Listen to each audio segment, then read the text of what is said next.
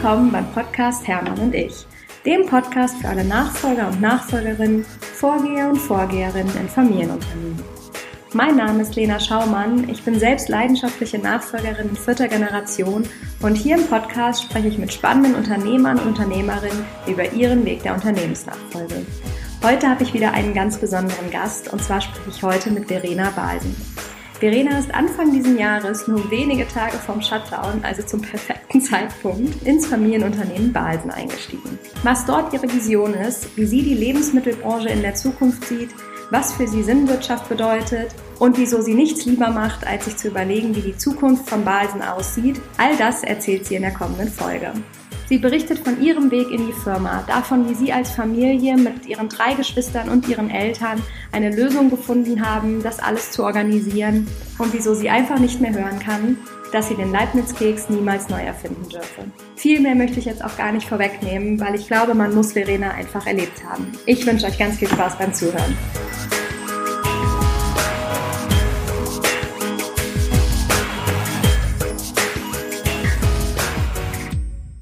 Verena, ich freue mich, ähm, dass ich heute hier sein darf und dass es geklappt hat, dass wir uns so schnell auch zum Interview getroffen haben. Wir haben uns, glaube ich, vor zwei Jahren auf, der, auf dem Campus for Family Business an der WHU mal kennengelernt. Da ja. waren wir zusammen in einem Panel und ich habe da noch sehr positive Erinnerungen dran. Da waren, glaube ich, wir beide und noch zwei ähm, Jungs und wir beide waren so diese Fraktion, wir gründen erstmal was anderes, aber schon in dem Bereich und kommen dann vielleicht so langsam zurück ins Familienunternehmen. Und die beiden Jungs waren so direkt eingestiegen. Es mhm. war damals eine sehr, sehr spannende Diskussion. Ja, total. Damals weiß ich noch, da hast du erzählt, dass es gerade so ein bisschen losging, dass du eigentlich, du hattest damals Hermanns gegründet, dein eigenes Startup, was es ja auch heute noch gibt. Mhm. Ne? Und ähm, damals ging, glaube ich, gerade so ein bisschen diese Diskussion, oder das heißt die Diskussion, die Gespräche los, auch mit deinen Geschwistern, wie das eigentlich mit Balsen alles so aussehen kann. Ja. Was ist seitdem passiert? Ja, als wir uns gesehen haben, habe ich nach jedem, der es hören wollte, gesagt, dass ich auf keinen Fall das Familienunternehmen übernehme. Und zwar, weil ich dachte, und das weiß ich auch noch, habe ich damals gesagt, weil ich dachte, so der Typ, der ich bin, ich bin nicht der Manager-Typ, ich bin nicht der so äh, Traditionsbusiness-Typ, ich bin nicht so der Gruppentyp und ich dachte, äh, ich bin nicht die Art von Persönlichkeit, die so einen Laden übernehmen kann.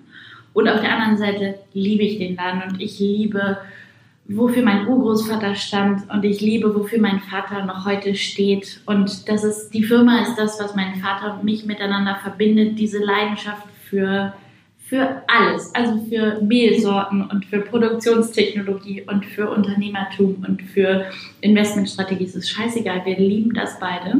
Aber ich dachte immer, ich wäre nicht der Typ, der das macht. Ich habe kein abgeschlossenes Studium, ich äh, habe keine äh, Karriere ordentlich aufgebaut in Richtung Management. Ich habe keine Ambition, irgendwann CEO zu werden.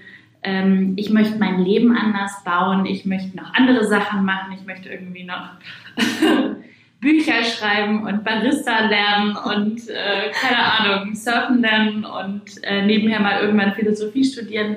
Und ich dachte, das passt halt nicht zusammen. Deswegen, als wir uns das letzte Mal gesehen haben, sorry, lange Rede, kurzer Sinn, ähm, dachte ich, oh, ich werde Basen irgendwie mal ganz toll finden, aber einer von meinen Brüdern wird das übernehmen, denn ja. die sind die Art von Leuten, die das machen sollen. Okay, das heißt so ein bisschen Stereotype-Denken eigentlich in dem Moment. Total. Das war so, so die angepasste Verena noch, die so ein Bild davon hat, wie Führung aussieht und wie Generationenübergang aussieht und wie sowas laufen muss. Und ich hatte keine Vorbilder, die es anders gemacht haben. Okay. Und dann haben mir 2018 ein paar Unternehmer gesagt, vielleicht musst du mal anfangen, deine, dein Bild davon, wie Führung aussieht, zu erweitern. Und das ist ehrlich gesagt erstaunlich konservativ, wie du ja. darüber nachdenkst. Und dann, ähm, bis das so richtig bei mir ankam, war der 18. Dezember 2018, wo ich eine ganze Nacht im Bett lag, nicht schlafen konnte und auf, auf einmal kam es mir, oh mein Gott, das ist es, was du mit deinem Leben machen sollst. Das ist, es gibt nichts, was du lieber machen möchtest, als dir zu überlegen, wie die, wie die Zukunft von Basen aussieht. Nur halt ohne Anzug und irgendwie Jet Set Live. Genau. Ja. Und dann habe ich mit meinem Coach, mit dem ich schon ganz lange arbeite, ausgearbeitet, wie sieht denn ein anderes Führungsmodell aus, wie zum Beispiel ein, jedes Modeunternehmen hat einen CEO und einen Creative Director. Hm. Und der eine überlegt sich genau das inhaltlich, wie ist die Vision, wie sollte dieser Laden aussehen.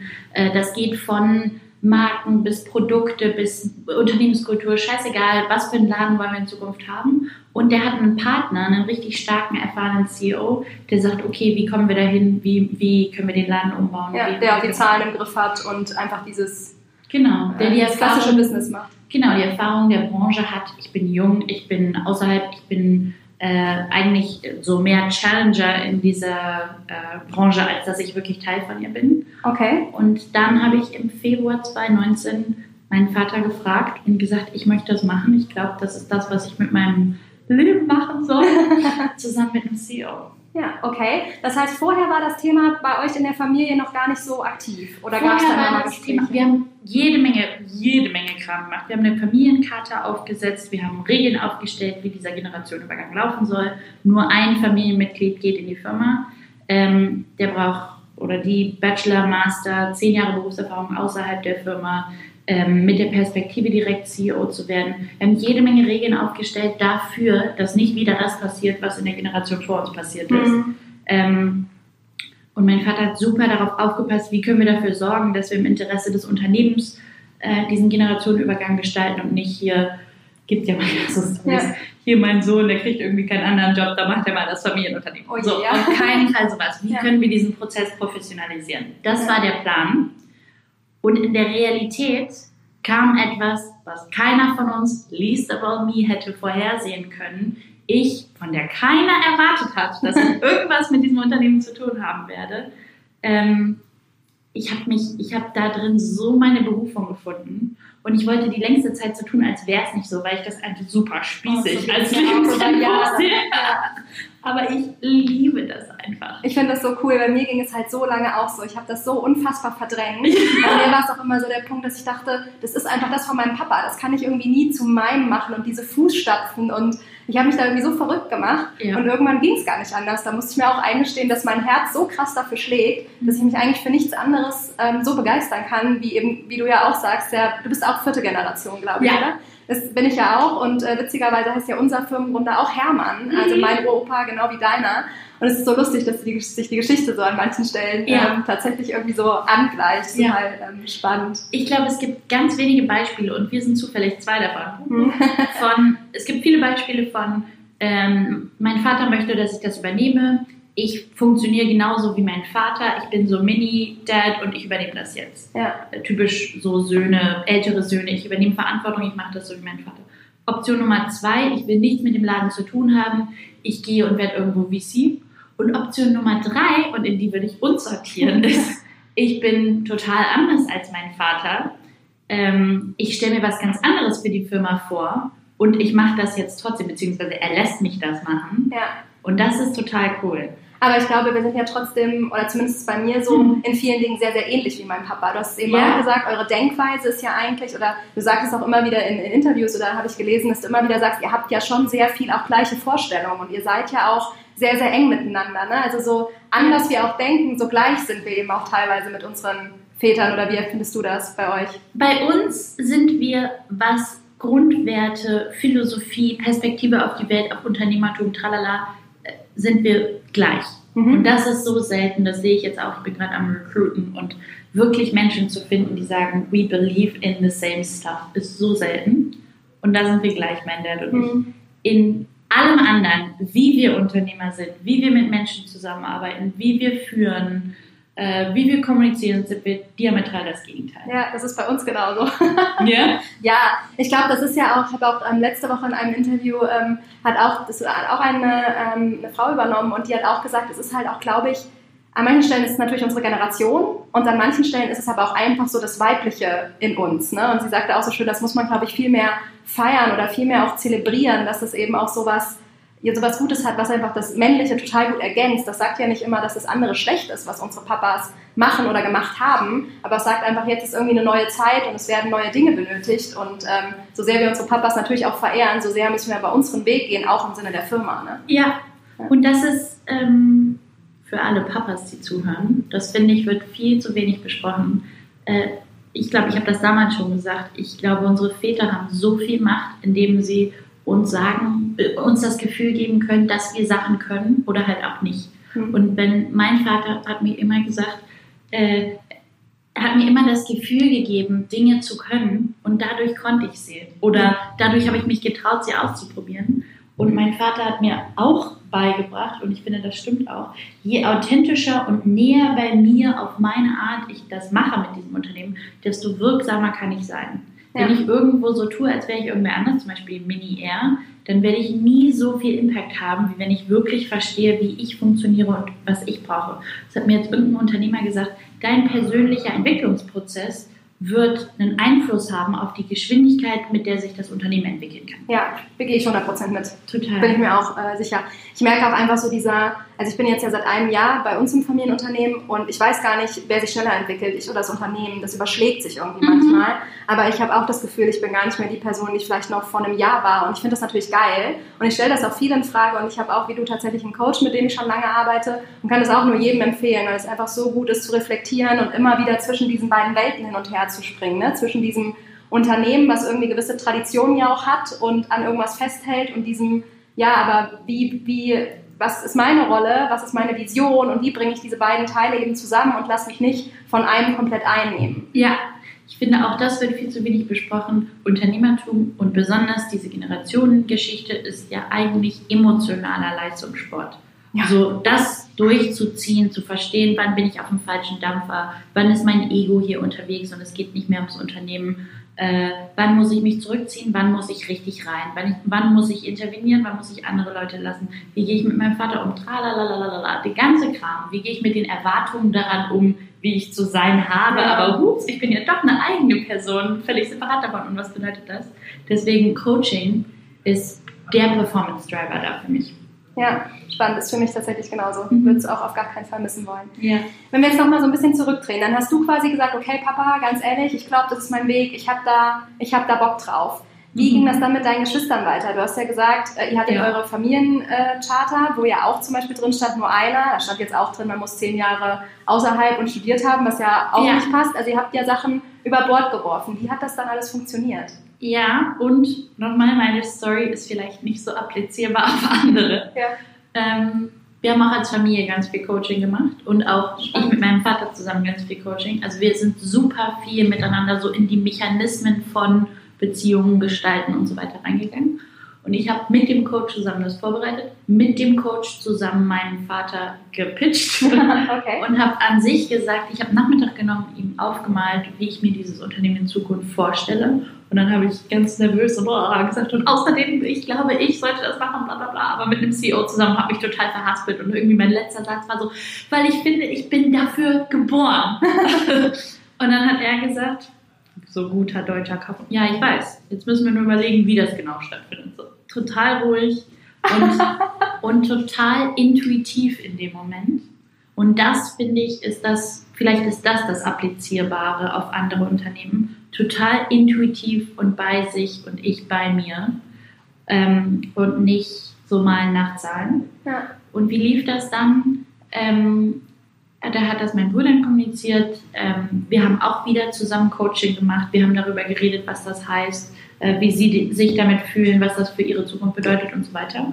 Ich habe durchaus gesagt, wenn ich das mache, dann möchte ich das alleine machen, mhm. weil ich so ein kleiner Diktator bin. Ich bin nicht gut in Kombination mit anderen. Okay. Ähm, das heißt, die Regel haben wir behalten. Und ich habe gesagt, ich möchte das machen unter dem Vorbehalt, dass ich es richtig umbauen kann. Und ähm, dann haben wir angefangen, CEO zu suchen und als Familie parallel dazu weiterhin diese Coaching-Tage zu machen und darüber zu reden, wie wir jetzt unsere Rollen sehen. Meine beiden Brüder sind in den Verwaltungsrat gegangen. Okay. Das heißt, äh, ich update die regelmäßig.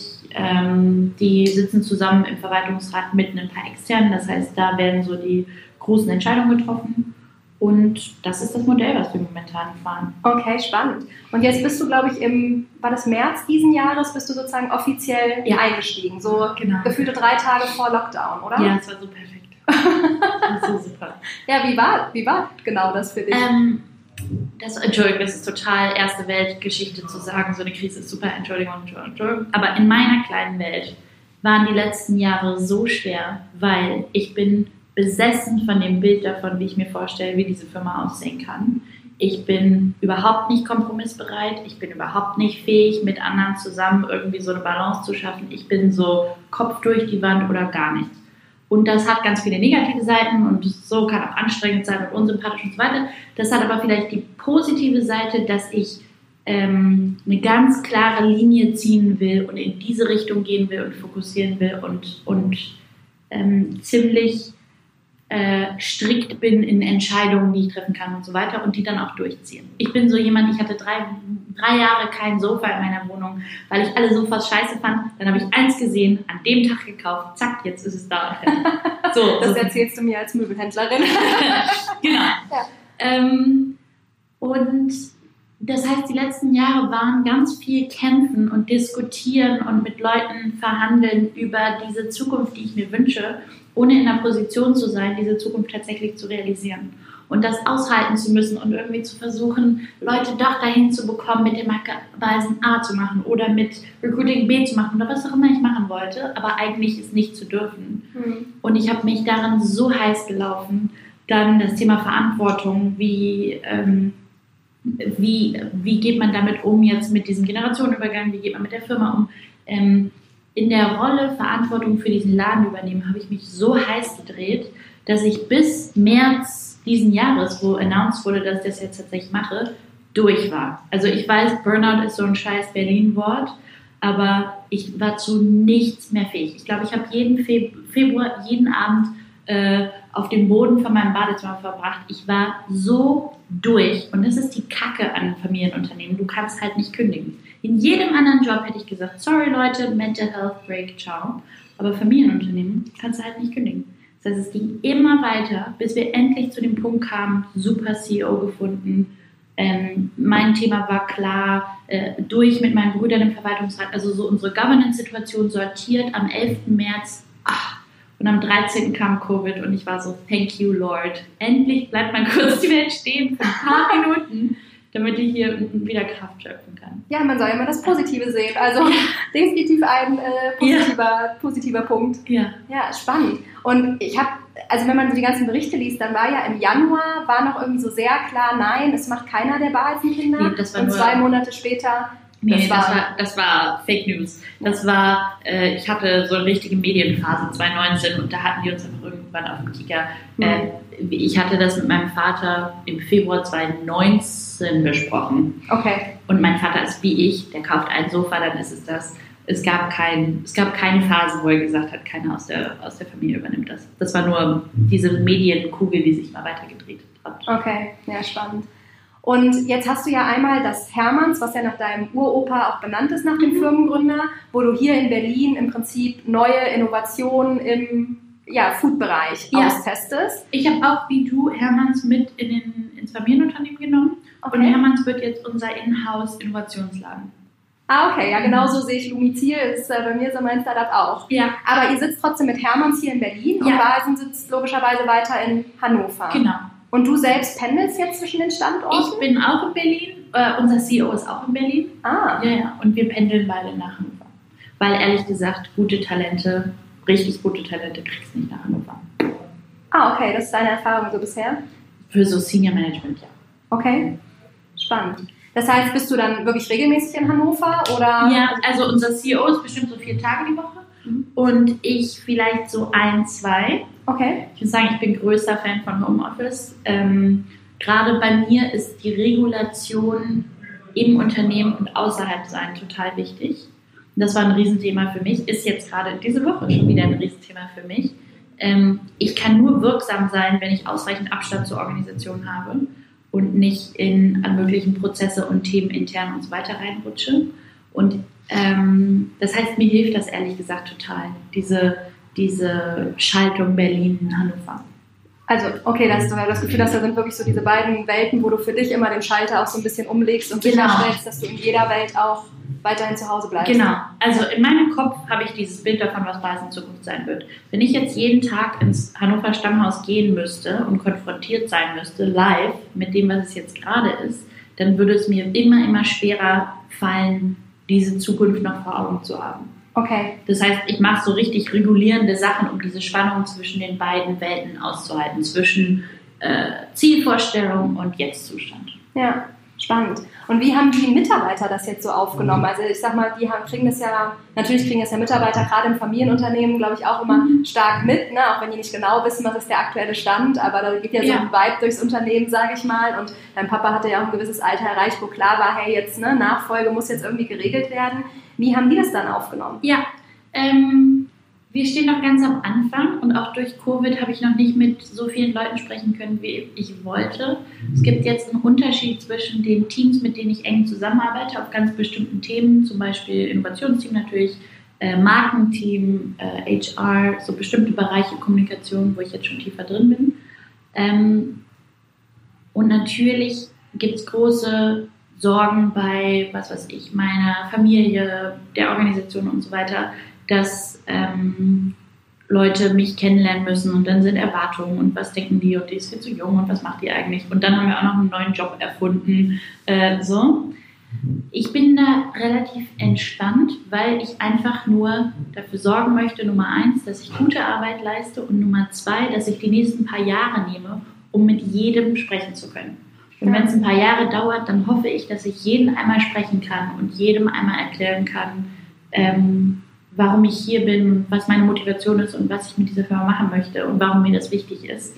Und ähm, dass ich dadurch mit den Leuten eine Beziehung aufbauen kann. Weil was mir total klar ist, ist, dass ich halt völlig anders bin als mein Vater. Und das ist bestimmt eine Gewöhnungssache für Leute. Mhm. Ja, da äh, bin ich mir sicher. Aber da bin ich mir auch sicher, dass du deinen Weg finden wirst. Ähm, ich denke, deine Herausforderung ist ja vor allem auch diese Vision, die du hast, so zu formulieren, dass sie, dass das Unternehmen sie sozusagen wirklich mitträgt und die Mitarbeiter mit dir in eine, mhm. in eine Richtung laufen. Hast du da schon einen Plan, wie du die. Ja, du hattest das vorhin gesagt ähm, mit äh, Stakeholder-Geschichten und so weiter. Ähm, ich bin so von den Leuten, die mich kennen, famous für schlechtes Stakeholder-Management. äh, beziehungsweise Stakeholder Management ist so ein Scheißwort mich erklärbar machen, bin mhm. ich richtig schlecht drin. Also jede Menge Leute sagen, check, ich check einfach nicht, was sie will. Ähm, und ich bin so totaler Strengthen Your Strengths Fan. Ich bin, glaube ich, inhaltlich stark, ich bin konzeptionell stark, ich bin in der Kon Kommunikation nicht sehr stark äh, und auch in Beziehungsgeschichten nicht. Das denkt man gar nicht so, wenn man nicht so vor dir ist. Das sagen wir Leute immer, das sind die Grübchen. ähm, äh, und ich habe ähm, ich glaube, ich bin da auch, ich bin da bestimmt entwicklungsfähig, aber nicht sehr weit. Und deswegen habe ich mir überlegt, ich habe zum Beispiel mich in den letzten zehn Monaten super fokussiert auf Recruiting. Ich musste ein paar Menschen um mich herum finden, eine Handvoll an bestimmten Key-Positionen, die so meine Transferriemen sind. So nennen, nennt mein Coach das immer, die Transferriemen. Die Leute, die auf der einen Seite verstehen, was ich will, ähm, meine Philosophie teilen oder meine Vision wirklich teilen und daran auch glauben und auf der anderen Seite es als ihre Aufgabe sehen, zu sagen, wie kann ich jetzt hier 2800 Leute äh, mit denen wirklich in Beziehung gehen und mit denen darüber reden, was das heißt und wer Bock hat und wer mitbauen möchte und so weiter. Ja. Also zum Beispiel, wir kriegen jetzt einen neuen Kommunikationschef. ähm, ich habe neun Monate gesucht, wow, um jemanden zu finden, der wirklich äh, glaubt, was ich glaube und auf der anderen Seite viel, viel, viel mehr Erfahrung hat, um mir dann sagen zu können, was alles passieren muss, damit zum Beispiel interne Kommunikation, Kulturentwicklung, äh, Engagement und so weiter, wie das bauen können. Weil die Ironie ist ja, das hast du bestimmt auch, ich bin vielleicht so am längsten Hebel als Eigentümer und auf der anderen Seite bin ich die jüngste und unerfahrenste.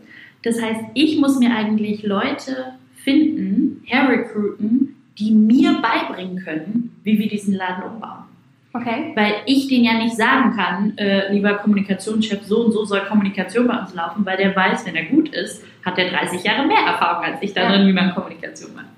Ja, das ist ja einfach so diese, ich denke, diese Challenge, die bei mir auch absolut war, dass man genau diese Vision ja mitbringt, aber trotzdem wissen wir auch alle, dass Menschen besser sind, wenn sie eben Teil von etwas sind. Ne? Also muss ja diese Vision, darf ja nicht sozusagen Verenas Vision bleiben, sondern es muss ja die Vision von Balsen eben sein, sodass genau. jeder das Gefühl hat, es ist auch meine Vision, es ist auch mein Anteil und ich äh, schraube da auch, ne, an wie groß die Schraube auch sein mag, schraube ich eben auch mit. Genau. Und ich weiß, dass ich nicht die Person sein kann, die mit denen darüber in Austausch geht. Und deswegen suche ich mir ein paar richtig gute Leute, die es als ihre Hauptaufgabe sehen, genau das zu machen mit 2800 Leuten darüber zu reden, ähm, wo es hingeht und was sie beitragen können. Okay. Wenn wir jetzt schon die ganze Zeit bei der Vision sind, was ist denn genau die Vision, deine Vision für Basis? ich bleibe jetzt mal so vage wie möglich, okay? Einfach weil es noch zu früh ist ja, klar, weil ich gerne. gerade keine externen irgendwie Kommunikationssachen mache. Ähm, ich glaube, es ist ja wohl dokumentiert, dass ich Fan von Sinnwirtschaft bin und ja. äh, glaube, dass Wirtschaft eigentlich hier ist, um uns als Menschen irgendwie voranzubringen und Beitrag zu leisten und tralala. Das, so, das klingt jetzt sehr naiv und kindisch, aber was ich damit meine ist, Wirtschaft als, als Selbstzweck finde ich, macht keinen Sinn. Ähm, und ich glaube, wir sind jetzt in einer totalen Sinnkrise, weil die Wirtschaft als in ihrer Größe über ihren Zenit gewachsen ist. Und dann äh, über Covid müssen wir gar nicht reden, aber auf jeden Fall spannendes Phänomen. Das heißt, wir sind jetzt in einer Zeit, wo wir in meinem Bereich, zum Beispiel FMCG, gehst jetzt in den Supermarkt und hast 20 Buttermarken da. Es ist scheißegal, welche du kaufst. Die sind zu einem Preis, der eigentlich unmöglich sind, äh, ist. Wir sind jetzt in einer Situation, wo wir äh, zu viel konsumieren, die falschen Sachen konsumieren und es mit, mit ähm, dem Planeten zusammen nicht mehr funktioniert.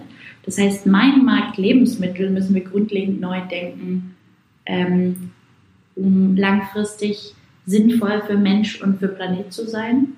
Und das ist kein Elites-Thema oder Berlin-Mitte-Thema aus meiner Perspektive, sondern wir brauchen grundlegende neue Mechanismen in unserer Industrie, damit die langfristig viable ist. Und damit ich, wenn ich in 30 oder 40 Jahren an meine Kinder diese Firma weitergebe, damit es noch eine Firma gibt, damit es noch eine sinnvolle Industrie gibt, damit es noch und so weiter und so fort. Und ich möchte, dass wir mit Basen diese Evolution mit vorantreiben. Okay. Und ich glaube, die meisten etablierten Marken wie unsere werden die sein, die so lange wie möglich an dem kaputten System, was wir gerade haben, festhalten wie möglich, weil sie noch davon profitieren. Weil wir noch verkaufen können und so weiter und weil wir auch nicht gebaut sind, um wirklich Teil von der Sinnwirtschaft zu sein. So, um jetzt mal richtig vage zu sein, ich überlege grundlegend, wie ich den Hebel, den ich bekommen habe, große Marken, eine Marktkraft, eine Kaufkraft, bla bla bla, einsetzen kann, um wirklich ähm, eine Evolution hin zu einer besseren Lebensmittelindustrie dazu beizutragen. Punkt. Geil. Ne? Ich finde das großartig. ja? Also ich meine, das ist ja auch immer das Thema, worüber man diskutiert und ich glaube, das ist auch vor allem was, was uns dann teilweise unterscheidet. Und es kommt ja nicht von ungefähr, dass du eben gesagt hast, das klingt vielleicht ein bisschen kindisch oder naiv, ne? weil uns irgendwie immer gesagt wird, so hey, in der Wirtschaft, es geht um Geld verdienen, das verneinen wir ja auch überhaupt nicht. Ne? Aber dieses, ja, äh, weiß ich nicht, ähm, ne, geh zu einer NGO, wenn du was Gutes machen willst, so ungefähr. Ja. Ne? Und dass das eben beides zusammen funktionieren kann. Und dass der Impact, der ist im Produkt, aber der ist ja auch auf vielen Ebenen, finde ich. Ne? Der Impact ist ja auch in meiner Art der Führung. Wie schaffe ich Arbeitsplätze, die eben was Sinnvolles tun, weil dann die Leute nach Hause gehen werden und auch da sich sinnvoller, sag, ich nenne das jetzt mal so, verhalten werden in ihren Familien, in ihren Umkreisen. Und was das dann eben auch so für eine Auswirkung hat, egal wie klein da dein Unternehmen oder wie groß es eben auch ja. ist, das ist halt ähm, riesig. Ne? Das Total. Und es gibt jede Menge Ripple-Effekte davon, was so ein Unternehmen macht. Und eine Sache hast du gerade gesagt, der Sinn, der Sinn ist ja Geld zu verdienen, ohne dass es jetzt, ich weiß nicht, wie das nicht douchey klingen kann, aber für uns hoffentlich hören viele Leute, die auch Familienunternehmen haben, diesen Podcast. Also dieses Thema Shareholder Value ist so ein Schrott aus meiner Perspektive. Wenn du mal Shareholder bist, ein Unternehmen zu haben, nur dafür, dass es Geld abwirft, ist, tut gar nichts für dich. Ich kenne so viele Shareholder, die Haufen von Dividende bekommen und die äh, depressiv und Alkoholiker sind so ungefähr. Ich sage nicht, dass es so sein muss oder alleine in ihrem Penthouse sitzen. So. Ja. Und nochmal, ich weiß, das ist ein totales erste Weltding, aber ich und meine drei Geschwister haben uns zusammengesetzt und haben für uns gesagt, wie definieren wir für uns Shareholder Value? Natürlich sind wir in einer riesig privilegierten Position. Ähm, natürlich ist es großartig, äh, so ein Privatvermögen zu haben und, und sich um solche Sachen keine Sorgen zu machen. Aber jeder von uns Vieren hat eine Karriere, die er bauen möchte. Jeder von uns Vieren möchte sicher gehen, dass das, wo unser Name draufsteht, einen Beitrag leistet und sinnvoll ist. Und dass, wenn wir in Rewe gehen und da die Wand mit Basenkeksen ist, dass wir darauf stolz sein können. Und das aufzuopfern, damit wir jetzt irgendwie x Millionen mehr auf dem Konto haben, haben wir viel gesagt, no. Es ist, also, why? Ist, nee. Das heißt, ich würde sehr, sehr gerne was dafür tun, ähm, die Definition von Shareholder Value neu zu definieren. Und wenn wir das dann übersetzen auf Unternehmenssteuerung, dann, liebe Unternehmen da draußen, erklärt mir nochmal, warum ihr alles Mögliche daran schraubt, um euren Deckungsbeitrag auf Blub zu bekommen äh, im, im, und, und als Grund dafür Shareholder Value angebt. Ähm, ich finde, wir müssen Geld verdienen und unser CEO sagt mir auch immer wieder, wir müssen Geld verdienen und wir müssen profitabel sein, damit wir Unabhängigkeit behalten für schlechte Zeiten, wie jetzt zum Beispiel, damit wir reinvestieren können in langfristige ja. Themen. Was weiß ich, wir haben dieselbe ohne gleiche Maschine seit 30 Jahren, so, da müssen wir neu bauen und so weiter, ähm, damit wir damit wir Zukunftssicherung betreiben können für dieses Unternehmen und für die Arbeitsplätze, die damit kommen. Und damit ja auch für uns natürlich ein Stück weit, ne? Genau, total, ja. total. Ja. Ja, super, äh, super schöne Sichtweise, finde ich, einfach weil es so diese ähm, ja, irgendwie gefühlt haben, man, denkt man immer, diese Themen werden so getrennt voneinander diskutiert. Ne? Hat so, ein, so dieses, einmal dieses, wir nennen das jetzt mal Weltverbesserungsthema, ne? Ja. wo die Leute irgendwie auf die Straße gehen und Fridays for Future und was da alles dazugehört. Und eben dieses Thema ja, Wirtschaft, ne? wie, ja, im Zweifel, wie bringe ich den Shareholder Value noch weiter nach oben?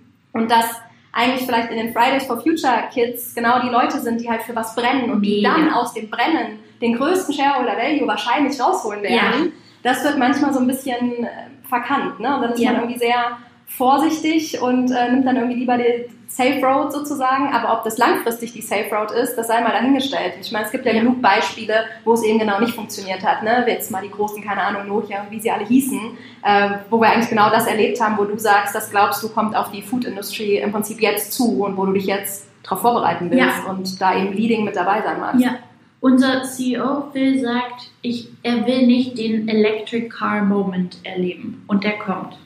Und jeder gute Mensch, Senior Management, den ich jetzt suche und bei uns äh, ranholen möchte, ist jemand, der mit absoluter Sicherheit daran glaubt, dass die Lebensmittelindustrie so einen Electric Car Moment haben wird. Jeder, der sagt, ach, das geht schon so weiter, no.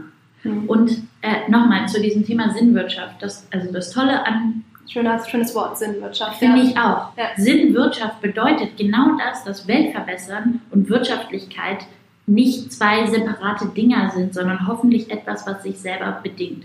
Also wenn du ein geiles Produkt machst, Klischeebeispiel Oatly, äh, Hafermilch, geile Firma, ähm, die ein Wachstum hingelegt hat, weil sie ein wirkliches Problem löst. Das ist eine Firma, die die Welt braucht und die sinnvoll ist und die gebaut ist, um auch langfristig da zu sein. Ähm, dann wirst du davon profitieren. Ja.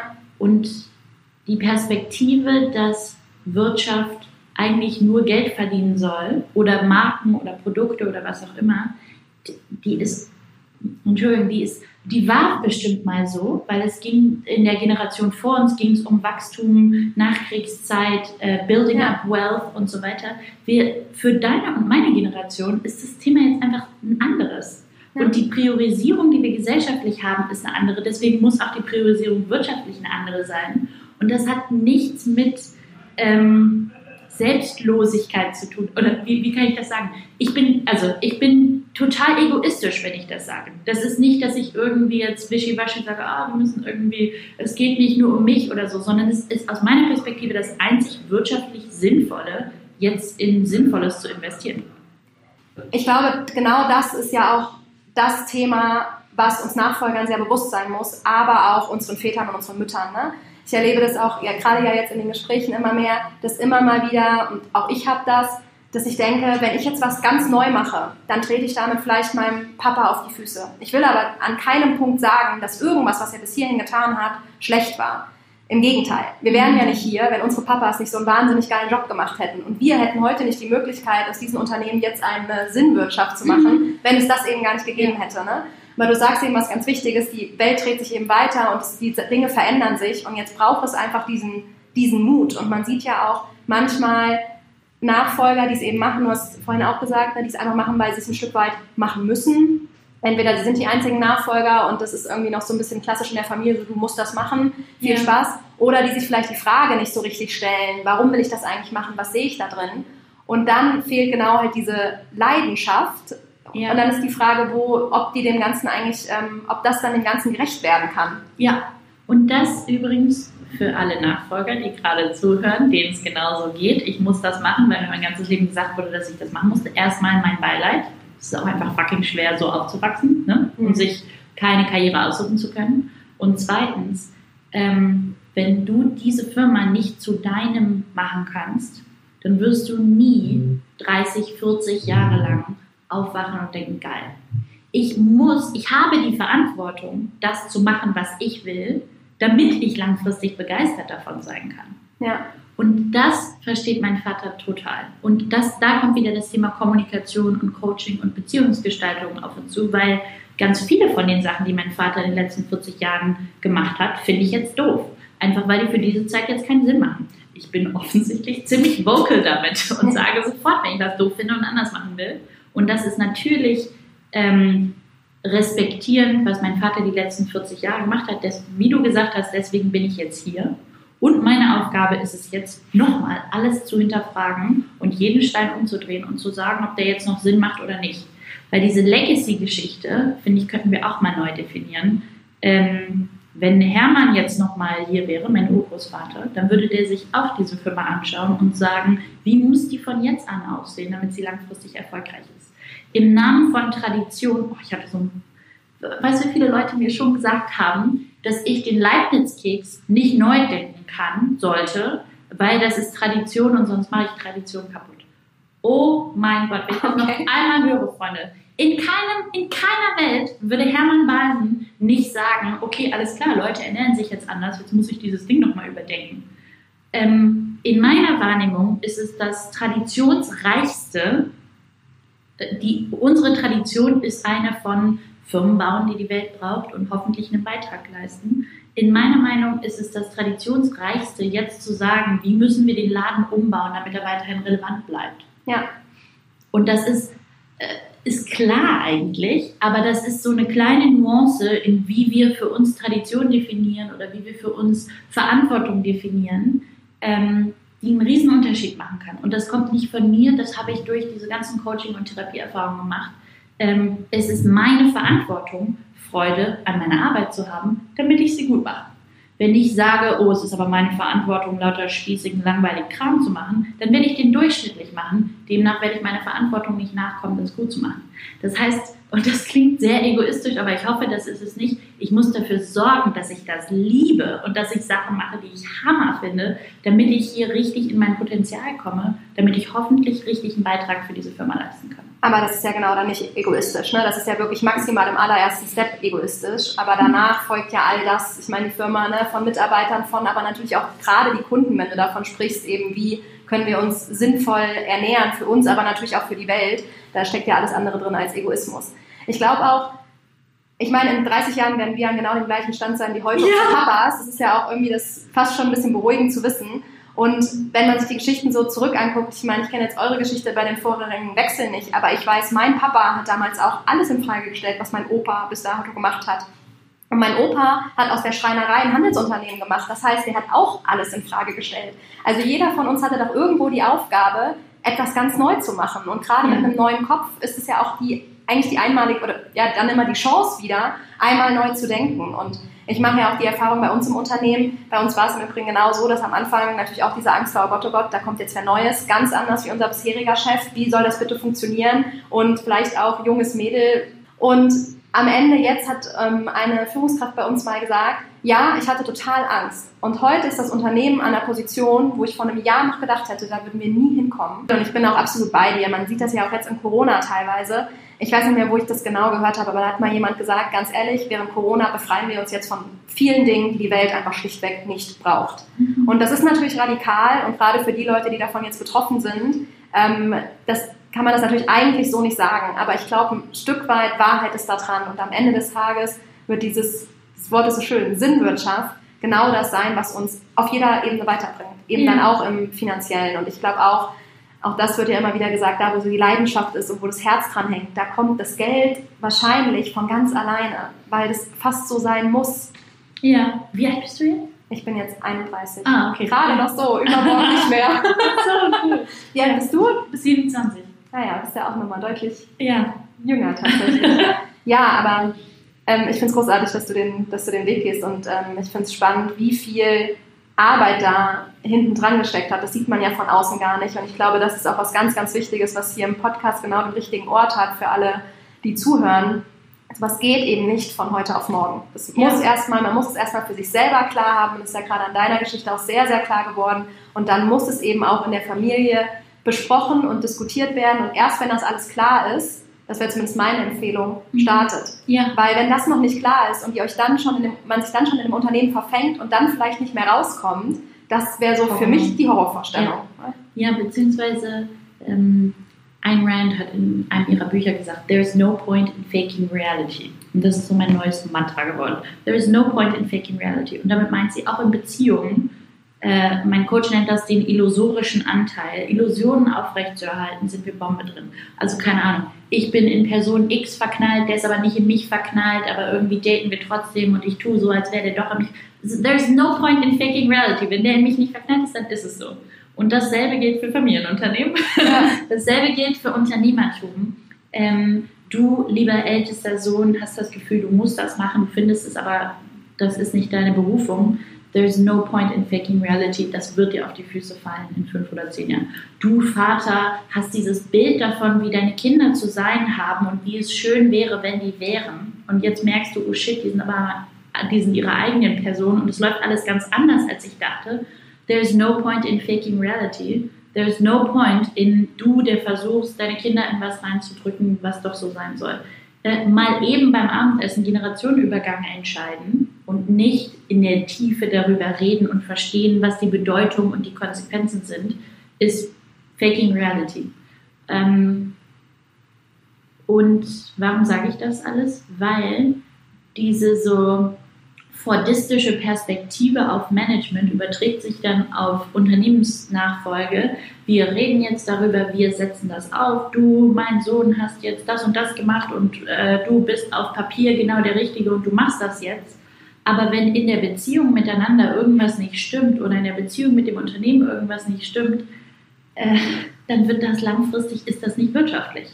Und das finde ich ist, muss ich dir nicht sagen, du erlebst es ja viel mehr als ich, diese, diese Mischung zwischen Beziehungsproblematiken und Familienbande übertragen sich auf EBIT-Marge ist einfach eines der spannendsten Felder überhaupt. Und wenn du das nicht so siehst, also wenn du das nicht auch so annimmst, als einfach eine super spannende Tension, dann ähm, glaube ich, wirst du keine Chance haben, da wirklich fundamental Entscheidungen zu treffen, die auch langfristig funktionieren. Ja. Also wenn du zum Beispiel, hm, mein Lieblingsthema Senior Management gerade, wenn du Senior Management findest, die du vielleicht gut findest, aber die nicht diese Dynamik verstehen und verstehen, dass sie mit einer Familie zusammenarbeiten, kannst du knicken. Also es gibt überhaupt nur, für mich, das richtige Senior Management sind die Leute, die gerade dafür hierher kommen, weil sie in der Tiefe verstehen, was das bedeutet. Weil sie in der Tiefe verstehen, dass für mich jedes Meeting, jeder Tag nicht irgendein Job ist, sondern meine Historie, meine Zukunft, meine Familie, mein persönlicher Prozess, mein alles. Und ich will nur mit Menschen zusammenarbeiten, die wirklich verstanden haben, was das bedeutet und darauf. Bock haben. Sehr, sehr guter Punkt. Habe ich so tatsächlich in der Tiefe noch gar nicht drüber nachgedacht. Aber das ist natürlich auch diese Verknüpfung von uns mit dem Unternehmen. Ne? Das ist immer das. Ja. Man kann ja gewisse Dinge dann auch nicht trennen. Wenn jemand was gegen Balsen sagt, gegen Möbel Schaumann sagt, das ist immer irgendwie direkt oder fühlt sich immer so an, das ist direkt gegen mich oder uns, ja. weil es einfach wir sind. Punkt. Das ist, da ist so eine hohe Identifikation, ja. die ist schlichtweg nicht aufzulösen. Ja, und das ist auch wieder andersrum. Ähm, dieses Thema Erlaubnis beschäftigt mich gerade total viel. Kann ich mir erlauben, ich selber zu sein in meinem Unternehmen oder muss ich mich zusammenreißen? So. Ähm, wir treffen irgendeine Entscheidung, was weiß ich, neues Design, Marke Basen alles neue Redesign, Relaunch der Marke, neue Positionierung, also Riesending, Rieseninvestmententscheidung, Riesenrisiko, bla bla bla. Wenn ich dieses Design nicht absolut großartig finde, dann darf ich es nicht machen. Selbst wenn mir alle anderen sagen, es ist toll, weil ich muss ja, ich werde alle anderen überleben. Jeder Marketingmanager bei mir wird irgendwann zu Danone oder Stork gehen, wie sie sollen, aber ich werde hier bleiben. Das heißt, ich muss Entscheidungen treffen, die ich absolut liebe, persönlich um die durchhalten zu können. Mhm. Und das ist wieder eine spannende Geschichte, weil zum Beispiel mein Vater und ich haben dann darüber geredet, hey, es geht nicht um die Welt according to Verena hier. Hier sind lauter Experten. Äh, wenn die das Design gut finden, warum machen wir das dann nicht so? Du kannst doch jetzt nicht einfach entscheiden, ob du nur diesen Blauton gut findest oder den. Und es ist zufällig nur mein Stil, aber dann kam ein Design rum und nicht alle gesagt haben, sofort jedenfalls, dass es toll ist. Und ich habe das geliebt und mein Vater hat das geliebt und ich liebe es jetzt immer noch und ich schaue es jeden Tag an und finde es immer noch toll. Und ich kann darauf vertrauen, dass ich das langfristig durchziehen werde. Und da, Entschuldigung, zu deinem Punkt, verschmilzt halt total meine Person mit diesem Unternehmen. Und ich, das muss nicht jeder so machen, aber mein Stil, ich habe zwei Sachen entdeckt. Mein strategischer Stil und mein Führungsstil. Ja. Mein strategischer Stil ist, ich werde dieses Unternehmen über Zeit zu einer Manifestierung von meinem Grundglauben an die Welt machen. An meinem Grundglauben an Design, Wirtschaft, was auch immer und so weiter. Ähm, damit, damit es eine Spitze hat und eine, und eine Schärfe und eine Richtung, die ich auch durchhalten kann und die ich auch noch in 20 Jahren geil finde. Das ist wie wenn du dir ein Tattoo stechen lässt. So, mhm. it better be authentic, yeah. otherwise you're fucked. So. Yeah. Ähm, mein Führungsstil ist, glaube ich, oder ich sehe in Anfängen, ich brauche richtig lange, um Menschen zu finden, die diese die diese Philosophie teilen und die die Welt so sehen wie ich und die wirklich nicht, weil sie es auswendig gelernt haben, sondern wirklich in der Tiefe an dieselben Sachen glauben wie ich. Und wenn ich die finde, dann bettel ich die herzukommen und mit mir zu unserem spießigen Laden in Niedersachsen zu kommen. Und wenn die dann kommen, dann sage ich super und jetzt bist du hier und jetzt gehe ich dir aus dem Weg und äh, störe dich nicht so ungefähr. Ja. Und ich glaube, das ist mein Führungsstil geworden. Find amazing people and then get out of the way. okay, ja, das ist ja auch spannend. Ne? So ist ja immer wieder das Thema so, äh, eben was kann ich abgeben und wo hängt dann aber auch mein Herz so sehr dran, dass ich eben bis zum letzten Schlenker im Schriftzug das Ding halt selber entscheiden muss, ja. weil es äh, sonst irgendwie nicht anders funktioniert. Und auch da dann immer wieder diesen ja, diesen Switch zwischen, es muss für mich passen, weil ich bin hier bis zum Ende aller Tage, sage ich mal, aber trotzdem, wenn die Mitarbeiter völlig nicht überzeugt davon sind, dann werde ich auch irgendwie ein Problem haben, weil dann laufen wir eben nicht in die gleiche Richtung. Ne? Das sehe ich, also ich ja. höre das so raus, das sehe ich auch als ähm, größten Punkt, der aber auch und ähm, total Spaß machen kann, finde ich. Also gerade dieses Thema, die Mitarbeiter da auch mitzunehmen. Man glaubt ja gar nicht, was da dann eben auch noch für Ideen kommen, wo man plötzlich merkt, wow, wenn hier erstmal die Vision so ein bisschen ähm, verstanden haben, dann fangen die plötzlich an, das Ding mit zu befüllen und dann nimmt das ja, dann wird der Schneeball ja immer größer und immer riesiger. Ja. Und das ist zum Beispiel was, was, wo ich dieses Jahr ganz, ganz viel rausnehme, dass ich einfach merke, so das, die letzten anderthalb Jahre, da kriege ich gerade ganz, ganz viel von zurück, weil diese Vision, also ich hatte nicht so eine klare Vision, ehrlich gesagt, als ich gestartet habe wie du. Ich hatte eine Vision, aber ich konnte die irgendwie nicht aussprechen. Das war so ein Bild und ich konnte das nicht aussprechen. Und eigentlich haben wir jetzt anderthalb Jahre gebraucht, um eigentlich meine Vision zusammen mal in Worte zu fassen. Und jetzt ist es so ein bisschen, ähm, ja, jetzt ist es eben aber dafür auch so ein bisschen vielleicht unser Thema. Ja. Und das war echt anstrengend und gerade auch mental hat es unfassbar viel gefordert. Aber eben so nach anderthalb Jahren kommt gerade in dem Bereich so viel zurück und ja. man einfach genau weiß, wofür man es gemacht hat. Und es dann ja auch so toll ist, dass Leute sich eigentlich mit diesem Familiennamen auch so stark verbinden und da so sehr ihre Berufung auch sehen, obwohl es nicht ihr eigenes Familienunternehmen ja. ist. Und trotzdem du ihnen diesen Raum halt geben kannst, ja. das bei dir zu machen. Ich glaube, da haben wir beide wahrscheinlich sehr unterschiedliche Erfahrungen, weil du bist ja richtig in einer führenden Everyday äh, ja, richtig Rolle. Und ich bin eher so ein bisschen ab in meinem Kabuff am so vor mich hin malen. Ja. Und ähm, das heißt, ganz viel von dem, was du sagst, wünsche ich mir auch für unser Unternehmen und habe ich noch keine so viel Erfahrung mitgemacht. Aber ich wollte damit auch eigentlich nur sagen, dass eben die Herangehensweisen ja spannend sind, dass sie so unterschiedlich sind. Ja. Du startest quasi mit der großen Vision, die ja. sehr für dich sehr klar definiert ist. Und ich hatte genau damit eben Schwierigkeiten. Ich habe die erst gesehen, als es so in dieses Zwischenmenschliche kam. Und für mich ist es auch tatsächlich so, ich würde sagen, der Unterschied zwischen uns beiden, du bist eine sehr starke Visionärin und ich bin auch eine Visionärin, definitiv. Aber ich habe ich bin meistens noch viel besser, wenn jemand anders eine Anfangsidee ist, mache ich da ein Riesending draus. Ja. Aber diesen Kick, der kommt ganz oft nicht, tatsächlich nicht von mir. Ich brauche da, genau, ich brauche da eher diesen Austausch. Und das ist wahrscheinlich was, was ja. ein Unterschied ist. Aber beide Wege führen ja zum Ziel. Was ja auch wieder ganz klar sagt, es gibt halt nicht den einen richtigen Weg. Und das genau. ist ja, glaube ich, auch ganz, ganz wichtig. Das heißt, egal welche, man Geschichte, welche Geschichte man sich jetzt auch im Podcast hier anhört, am Ende des Tages darf das alles inspirieren. Aber hoffentlich vor allem dazu, seinen eigenen Weg zu gehen. Weil es gibt halt nicht ja. the right way. Ja, da hat, ähm, musst du unbedingt mal lesen, äh, Elizabeth Gilbert, die Frau, die Eat, Pray, Love geschrieben hat, Ja. hat ein Buch geschrieben darüber, so ein Handwerksbuch über das Kreativsein. Big Magic heißt das. Okay. Klingt so kitsch, ich verspreche dir so, so gut. Also es ist eigentlich ein geiles neues. Managementbuch. Ja. Und die hat gesagt, die ersten paar Jahre, Jahrzehnte vielleicht so, testest du den Stil aus oder den Stil oder schreibst wie Jack Kerouac oder schreibst wie Harper Lee oder wer auch immer, weil du deinen eigenen Stil noch nicht hast. Das heißt, ähm, genau das, was du gerade gesagt hast, liebe Generationen, äh, die zuhören, es geht nicht darum, den Lena Schaumann-Stil zu haben oder den Verena Basen-Stil zu haben, sondern irgendwann deinen Ja. eigenen Stil zu finden. Und wenn das, wenn eins ist, was Leute von diesem Podcast mitnehmen, ist, es geht nicht darum, dass wir es richtig machen oder dass du es richtig machst oder ich es richtig mache, sondern jeder die, die Energie darauf verwendet, zu finden, was für ihn der richtige Weg ist. Genau, und auch eben, auch alle Papas und Mamas Ja. haben unfassbar viel richtig gemacht. Das heißt aber nicht, dass wir alles genauso machen sollten oder könnten, weil auch da ist eben genau das äh, drin gesehen. Ne? Wenn Ja, du so zurückblickst, was, wenn du heute deinem sozusagen der Verena Balsen von vor fünf Jahren einen Tipp geben müsstest für diesen Weg, Mhm. was wäre so die eine Sache? Geh aus der Anpassung. Du denkst, indem du so tust, als wärst du so wie andere und äh, irgendwie nicht sagst, was du denkst, dass du anderen einen Gefallen damit machst, machst du nicht. Ganz im Gegenteil. Geh Okay. aus der Anpassung und tu es früher. Das ist totale Energieverschwendung. Okay.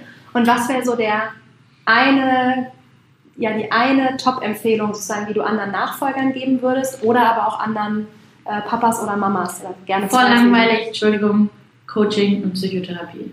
Oh mein Gott, ihr könnt nicht genug davon machen. Coaching Okay. und Psychotherapie. Ja. Boah. Und zwar nicht, äh, weil wir hier, mein Lieblings ist, wenn so Babyboomer mir sagen, ah, ich habe aber kein Problem, was gelöst werden muss. Kurz arrogante Meinung. Das, ich finde, die Perspektive ist total verjährt. Das ist der ultimative Performance Driver. Und richtig gute Leute, ich zum Beispiel stelle auch kein Senior Management mehr ein, die keine Coaching-Erfahrung haben. Äh, richtig gutes, richtig gutes Unternehmertum und richtig gute Unternehmer verstehen, so wie ein Leistungssportler einen Personal Trainer hat und nicht irgendwo in die Gym geht. Ähm, Coaching und Psychotherapie. Und besonders in dieser Beziehung Familie, Eltern, Kinder, Geschwister könnt ihr nicht genug von machen. Ja. Super. Vielen, vielen Dank für das wahnsinnig tolle Gespräch. Ich danke dir. Ich hoffe, euch hat das Interview genauso gut gefallen wie mir. In meinem Kopf ist so viel passiert nach diesem Interview und ich habe so viel nachgedacht und ich bin Verena wahnsinnig dankbar für dieses tolle Gespräch. Wenn ihr Fragen an Verena oder an mich habt, dann schreibt sie gerne unter meinen letzten Instagram-Post. Ich freue mich riesig über den Austausch mit euch. Wenn ihr Zeit und Lust habt, wäre es super, wenn ihr mir eine Bewertung bei iTunes schreibt. Darüber freue ich mich ganz besonders. Und ansonsten vergesst nicht, den Kanal zu abonnieren, damit ihr keine Folge mehr verpasst. Wir hören uns in zwei Wochen wieder mit einem nicht weniger interessanten Interview. Das kann ich auf jeden Fall versprechen. Bis dahin.